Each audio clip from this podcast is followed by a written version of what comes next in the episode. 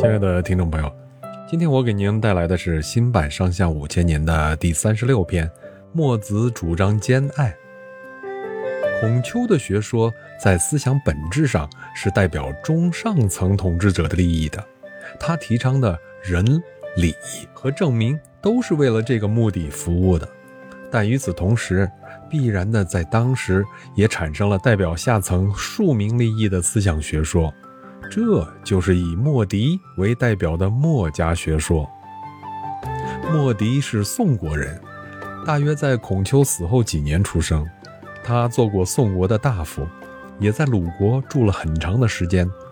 他反对孔丘的儒家学说，主张兼爱非攻。他反对各诸侯国之间无休止的战争，并希望以此能让劳动者饥者得食，寒者得衣，老者得息。莫迪自己和弟子们，不管是当了官儿，还是有多少财富的，都和贫苦劳动者一样，穿粗布短衣，着草鞋，吃粗粮。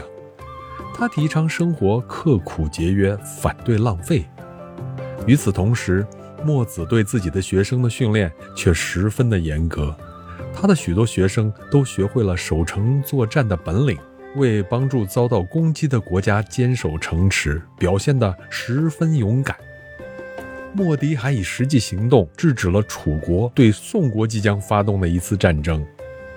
公元前四百八十八年，楚昭王死了，楚惠王继位，楚国渐渐地从被吴国的打击下。恢复过来。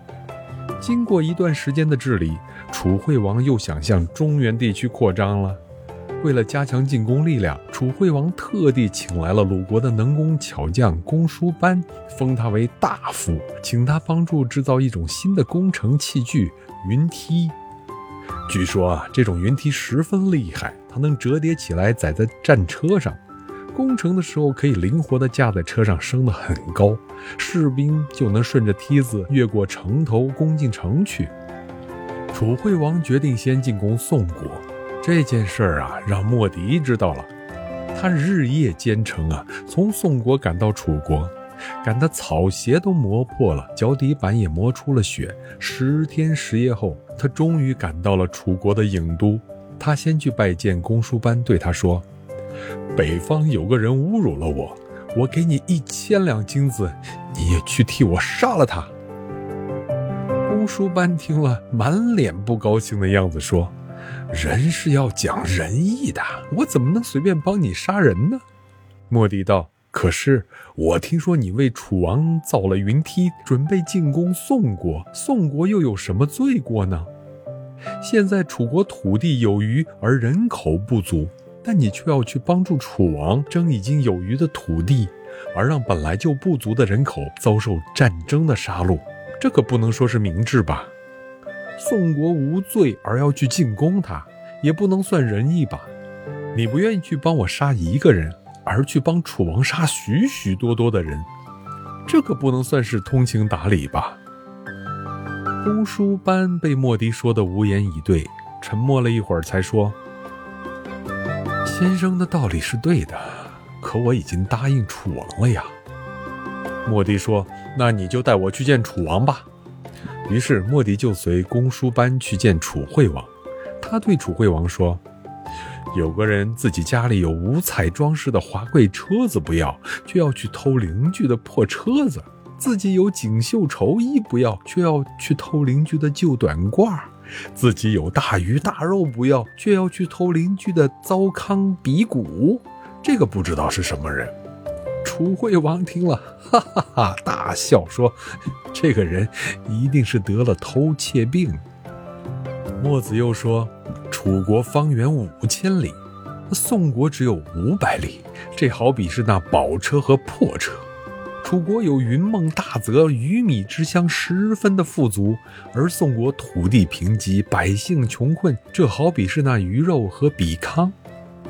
楚国物产丰富，宋国资源缺乏，这好比是锦缎与粗布短褂。因此，我认为大王要去进攻宋国，就跟那个患了偷窃病的人是一样的。楚惠王羞红了脸，但仍硬着头皮说：“嗯。”呃，你说的也许有道理，但公输班已经为我造好了云梯，我一定要去进攻宋国的。墨子见楚惠王执迷不悟，就对他说：“其实啊，云梯也不是万能的，我已经有了对付云梯的办法。大王如果不信，可请公输班大夫与我当场比试一下。”楚惠王就让公输班与莫迪当场演习，比试攻防战术。莫迪解下自己身上的腰带，将地上围成一圈当城墙，又找几根筷子当做攻城的云梯。两个人就在惠王面前像下棋一样摆开阵势比了起来，一个变着法子攻，一个换着方法守。公输班换了九次攻城方法，莫迪都设法守住了。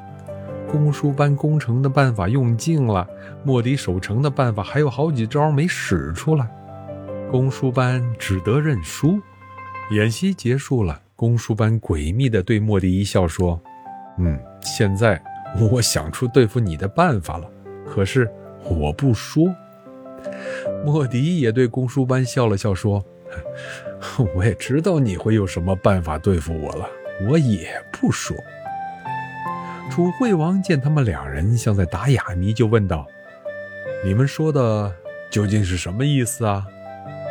莫迪就对惠王说：“公叔大夫的意思是想杀了我，宋国就没有对付云梯的人了。但是大夫想错了，我临走时已经让我的弟子秦华妖等三百人用我教给他们的守城方法和守城工具，守卫在宋国的城头上，专等楚国去进攻。因此，你们虽然杀了我，也不会有什么好处的。”楚惠王见墨子的确有办法对付云梯，他本来也听说过墨家的弟子都是些刻苦顽强、舍生忘死的勇士，想想真的去进攻宋国，也未必有一定能取胜啊，就对墨迪说：“先生讲的道理我懂了，我决定不去进攻宋国了。”墨迪为宋国避免了一场战争，立了大功。然而墨子的整个思想。是不可能为当时的统治阶层所欢迎和接受的。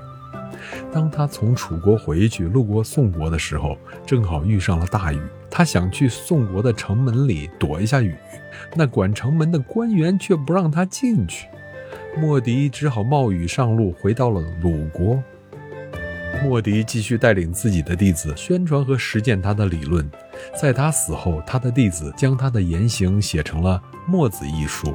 后人也尊称他为墨子。好，明天我将继续为大家带来新版《上下五千年》的第三十七篇《三家分晋》，欢迎到时候收听，再见。